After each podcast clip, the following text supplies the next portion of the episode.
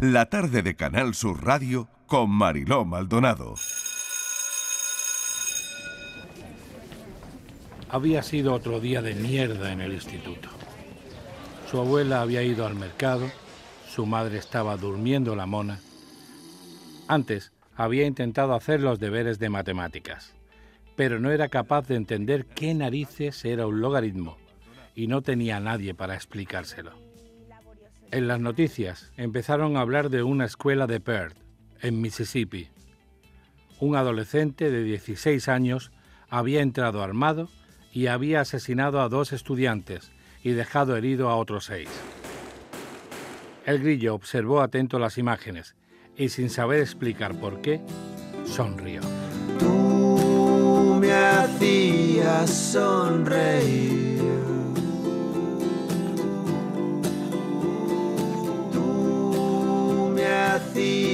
Sonreír. Quiero, espero, muero por besarte que me quieras otra vez.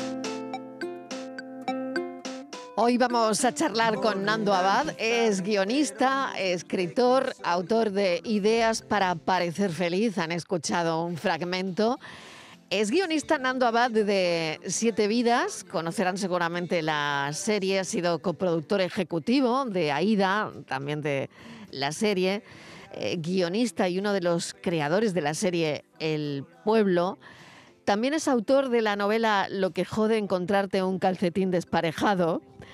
Y bueno, hemos querido hablar con él por, su mirada también en, clave de humor. Y la sinopsis de esta historia eh, ocurre en el 97, unos amigos, compañeros de clase en un instituto. Cinco años después, son casi desconocidos, pero han puesto fecha para reencontrarse en una cena. Mirar al pasado ayuda a reconocer las miserias presentes y es lo que pasa con esta gente. Las semanas previas al reencuentro se convierte en una contrarreloj patética, divertida, para cada uno de ellos tapar sus vergüenzas. Claro, es difícil que en unos días seas más joven, que se te quite la celulitis, tener un trabajo mejor valorado o que nadie se eche a llorar cuando le pregunten, ¿y a ti? ¿Qué tal te va? Nando, bienvenido, ¿qué tal? Hola, ¿qué tal? Buenas tardes. bueno, cuéntanos un poco cómo, cómo se te ocurre esto, porque es verdad que esa cena reencuentro con los excompañeros de, de clase de, de, instituto, esto hay mucha gente que lo ha puesto en práctica. Sí, sí, nos ha, nos ha pasado a todos el, el momento de, de enfrentarnos a una. Y, creo que ese momento al final te hace mirar al pasado. Entonces creo que, provoca muchos conflictos. Eh, enfrentarte a lo que pensabas que ibas a ser, enfrentarte a, lo que son los demás y eres tú. Y me parecía una buena forma de, poder hacer una sátira social de la, de la sociedad de ahora y sobre todo sacar comedia. ¿Y qué te provoca más risa? A ver, me provoca, me provoca risa el, patetismo, pero, pero sobre todo cuando tiene una parte de verdad, que, creo que, creo que en esta novela lo he conseguido.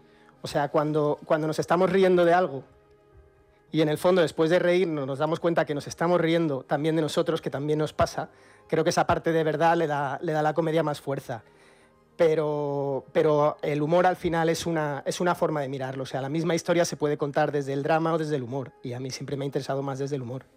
¿Qué cuentas en la novela desde el humor? algo, algo dramático que haya pasado en estos compañeros de, clase que se ven cinco años después. Eh, cuéntanos algún, algún ejemplo. Claro, es un poco una, reflexión sobre, sobre, el éxito, lo que pensamos que es, que es el éxito, eh, sobre, sobre la tendencia a compararnos. Entonces, hay personajes que tienen pequeños dramas, que para ellos son dramas, y hay, y hay dramas reales, como, como, como, la enfermedad. Entonces, un poquito contraponer las tonterías que llegamos a hacer o, o las cosas que nos pueden preocupar, pero siempre desde, desde un punto de vista eh, hilarante, de, sacar nuestro patetismo y, entender cómo al final todos estamos en esta época y estamos en, la misma carrera absurda. Mm. ¿Cuál es esa carrera absurda, Nando? Claro, aquí se, se, juntan personajes, pues una, por ejemplo, que en el, en el instituto era la Barbie y ahora 25 años después ha engordado un montón, otro que estaba feliz con su vida, pero, pero trabaja para Telepizza y cuando se van a juntar todos se avergüenza de su trabajo, otro que se avergüenza de su pareja, o sea, son, son un montón de cosas que en el fondo tienen en común el, el compararse con, con, los demás.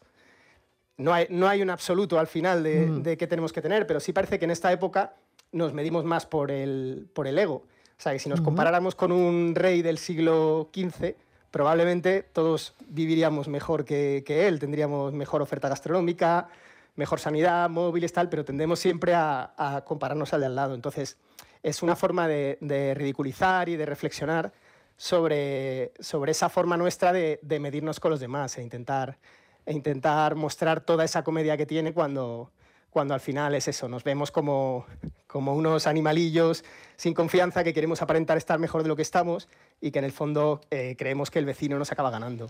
Nando, em, bueno, has escrito, lo, comentaba al principio, ¿no? Has sido guionista de Siete Vidas, eh, guionista de Aida. Eh, en fin, no, sé si em, te lanzaste ya a, a la literatura, a escribir, con lo que jode encontrarte un calcetín desparejado, ¿no? Pero em, ¿es lo mismo escribir un guion que una novela? ¿Hay, hay conexión?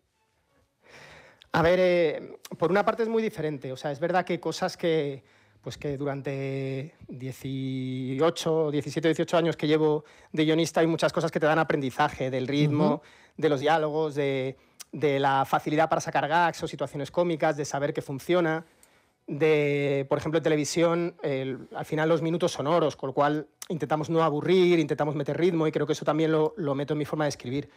Pero luego es una cosa muy diferente y, y sobre todo yo tengo la sensación eso de que eh, pues una serie o una película es una obra coral en la que, en la que participa mucha gente los guionistas siempre somos de, echar culpas. Si algo no queda bien, podemos decir, así el director, así los actores. O el actor, Pero no, cuando el escribes tú solo, cuando escribes tú solo, como no culpes al Word, claro, ahí no, hay culpa que valga, claro, claro, claro, claro. Claro, te, expones más. Claro, estás solo, desnudo, ¿no? Sin, eh, sin nadie a quien rebotar esas ideas, ¿no?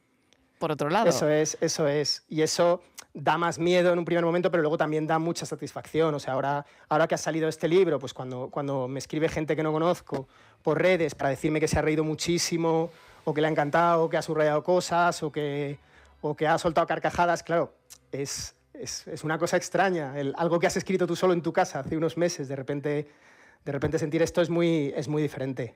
Sabemos que para un guionista como tú, ¿no? Mm, bueno, Nacho Abad, que, que tiene un nombre Nando Abad, ¿no? En, todo esto, ¿no? Eh, para ti el, humor es, es, una manera de ver las cosas, es, pero no sé si es una herramienta o, es una finalidad. Es lo, que has dicho, es una, es una, forma de mirar las cosas. O sea, a veces depende de, la distancia con la, con la que lo estés contando. O sea, si eres un poquito más consciente del absurdo de todo y lo miras algo y lo miras todo un poco alejado, en todo se puede ver la, parte divertida y se puede utilizar el humor para, comunicar cosas, pero que, escribas una, novela de humor o, una serie de humor no quiere, no quiere decir que sea menos serio o que estés contando menos conflictos. O sea, muchas veces la comedia es más, es más difícil porque tienes, tienes todo lo que necesita el drama, pero aparte tienes que hacer reír. Pero sí, es, es, es, una, es una mirada diferente y, yo mm. personalmente creo que me costaría escribir cualquier género sin meter un poquito de humor, aunque sea. Claro. Nando, em, yo no sé si se puede hacer broma de todo. Em, al final, em, cuando surgen algunas polémicas, pues una no tiene opinión de todo, la verdad. ¿Dónde crees tú que están los límites del humor? No sé si hay que ponerle límites o no. ¿Tú qué piensas? A si, ver, si tú gobernaras el mundo, ¿qué harías? es difícil porque, porque en muy pocos años es verdad que esos límites han, variado mucho. Entonces, mm. yo, yo puedo entender eh, los argumentos de, de, todas las partes, pero sí es cierto que, que, en algún caso, sobre todo por las redes sociales y tal, puede, puede ser exagerado. Yo alguna vez propuse que habría que poner un rótulo, igual que las imágenes que hieren tu sensibilidad en las series o los programas, que diga, este, eh, este programa contiene chistes que pueden ofenderte. No lo veas si no quieres. Vamos a llegar a un punto así, pero bueno, lo entiendo, entiendo que son los tiempos, eh, hay, que, hay que adaptarse y, yo, pues, eh, tanto como guionista como como escritor, lógicamente algo que, algo que, en un momento vaya a crear problemas, intentar evitarlo, aunque siempre creo que, los que hacemos humor hay que intentar acercarse un poco al límite. Hay, que mm. intentar, hay que intentar buscar algo, pero bueno, hay que, hay que buscar el equilibrio entre los tiempos y, y lo que queremos contar. Tengo al psicólogo del programa escuchándote atentamente. Hoy nos acompaña Borja Rodríguez, es nuestro psicólogo, bueno, nos acompaña todos los martes. Y adelante, Borja. No sé si quieres hablar con Nando. Sí, hola Nando, ¿qué tal? Buenas tardes. Hola, ¿qué tal? Buenas tardes. Pues mira, sí, Nando, te quería preguntar porque comentabas antes cómo eh, está como la, la, comparación, la medida, ¿no? De la comparación del ego personal con la situación que tienen las personas de enfrente. ¿Crees que a veces puede ser también la comparación entre nuestra situación y ese ego personal con lo que nos han vendido que íbamos a ser. Por, por ejemplo, comentabas, ¿no? Esa chica Barbie que luego engorda, ese hombre que trabaja en Telepizza pensando que va a tener éxito. Es decir, ¿puede ser que nos hayan vendido algo que no ha sido real finalmente a nuestra generación? Totalmente, yo creo que, que, totalmente. Cuantas, cuantas más expectativas tienes y más altas son tus expectativas, mayor es la decepción, la frustración y la insatisfacción cuando no llegas. Entonces, esta es una época en la que, en la que casi nacemos y crecemos creyendo que, que vamos a conseguir todo lo que queremos, ¿sabes? Nos llegan mensajes de persigue tus sueños, que tú puedes, eh, vas a ser el mejor, eh, ¿cómo, ¿cómo, adelgazar 20 kilos en no sé qué, cómo ser tu propio jefe. O sea, nos están llegando mensajes continuamente que nos están trasladando eh, una vida súper ideal que la gran mayoría de la gente no, no alcanza. Entonces, no se alcanza, se ve que otros lo alcanzan y, y, creo que, que, al final produce más, produce más infelicidad. Vamos, ahí, ahí creo que hubo un, un, estudio hace tiempo que preguntaban a la gente, ¿qué prefieres? Eh, no sé exactamente las cifras, pero, pero algo así como, ¿qué prefieres? ¿Ganar eh, 1.500 euros y que todos tus compañeros ganen 2.000? ¿O ganar 1.200 y que todos tus compañeros ganen 1.200? Y al final la gente prefería ganar lo mismo. O sea, es verdad que, que se, ha competido todo, se ha convertido todo en una carrera en una, en una forma de, querer demostrarnos que, que, somos los mejores, que nuestra felicidad dependa de, de, nuestro éxito. Y claro, todo eso es tan, tan difuso, tan, tan engañoso en el fondo, que, que, creo que mucha gente se puede identificar con cosas y puede reconocer cosas cuando, cuando lea la novela, aparte de, de reírse. Ideas para parecer feliz. Bueno, voy a ir a, a, a, la, a, la, anterior, porque fíjate qué curioso, ayer fue el día de los calcetines perdidos. ¿En serio tienen un día? En serio ah, tienen un día. en serio tienen un día. Pero, pero de verdad que no estoy bromeando. Es que tienen un día los calcetines perdidos. Y a mí me recordó mucho a Nando Abad eh, lo de eh, el subtítulo de la novela, lo que jode encontrarte un calcetín desparejado. Bueno, pues ayer fue el día de los calcetines perdidos. perdidos. Pues te felicitaré, felicitaré a mi primera novela. Hazle un regalito a algo, es que Nando. Es que Nando lo he pensado, es que pensé en ti, un marca ¿no? páginas. Totalmente. Ya, ya os digo, ¿no? El día de los calcetines perdidos. Perdemos unos 1.200 a lo largo de nuestra vida. Por favor. O sea, perdemos unos 1.200 calcetines desparejados, claro, a lo largo, porque claro, ya el que se pierde No. se queda desparejado. Y alguien se ha entretenido en contarlo. La Yo gente- estoy flipando, porque claro, hay científicos que han hecho fórmulas para averiguarlo con el número de personas que viven en las casas, el número de lavadoras que se ponen al día, las ganas con las que ponemos la lavadora. Eh, bueno, la verdad es que al final se los traga la lavadora, ¿no? Porque van a un cajetín de la lavadora, en fin. Pero bueno, yo- Tendrían que venderlos en tríos. venderlos en tríos ya. Exactamente, pero no sé a ti qué te parece eh, todo esto y si sabías que había un día de los calcetines perdidos. Pues no, no, no lo sabía. Ahora, ahora que lo sé. Yo me enteré no- ayer, no me enteré ayer. Pero, pero ¿cómo se dedican a estudiar esto? No lo Claro, entiendo. claro, Nando, pues esto te da para otro libro. O sea, estudios Sí. científicos extraños, raros, cosas extrañas. totalmente, ¿no? Fíjate, ¿no? Que alguien ha, ha- ha pensado y ha contado los que perdemos, ¿no? 1.200 a lo largo de nuestra vida, ¿no? Que son muchos, por otro lado, ¿eh? que está aquí el enigma y que planea esto sobre, sobre nuestras cabezas, ¿no? Pero bueno, y a partir de lo que jode encontrarte un calcetín desparejado, bueno, Nando cogió carrerilla, ¿no, Nando? Sí, eh, lo que jode encontrarte un calcetín desparejado era más una novela eh, pura de humor, más mm. loca, más pasada. O sea, creo que esta es igual de divertida, pero tiene, tiene más mensaje, pero creo que era muy divertida también. Tuvo la mala suerte de salir justo más en el, en el pico de la pandemia. Sí. Y luego la verdad es eso, que, que al, fin, al, final fue el feedback que fui recibiendo de gente y tal lo que, lo que me animó a, a intentar sacar tiempo para escribir otra. Muy bien. Pues Nanda, Nando, te, te, deseo mm, pues eso, lo mejor. Eh, te agradezco enormemente que nos hayas atendido hoy y que muchísima suerte. Me imagino que, que sigues haciendo, compaginando todo esto con, con, la tele, ¿no? Sí, sí, sigo, sigo escribiendo guiones y, y las novelas lo, le dedico un poco más mi tiempo libre. Muy bien, Nando Abad, mil gracias. Un Muchísimas gracias. Cuídate mucho. Adiós. Adiós. Espero que seas despiertes con café en la mañana.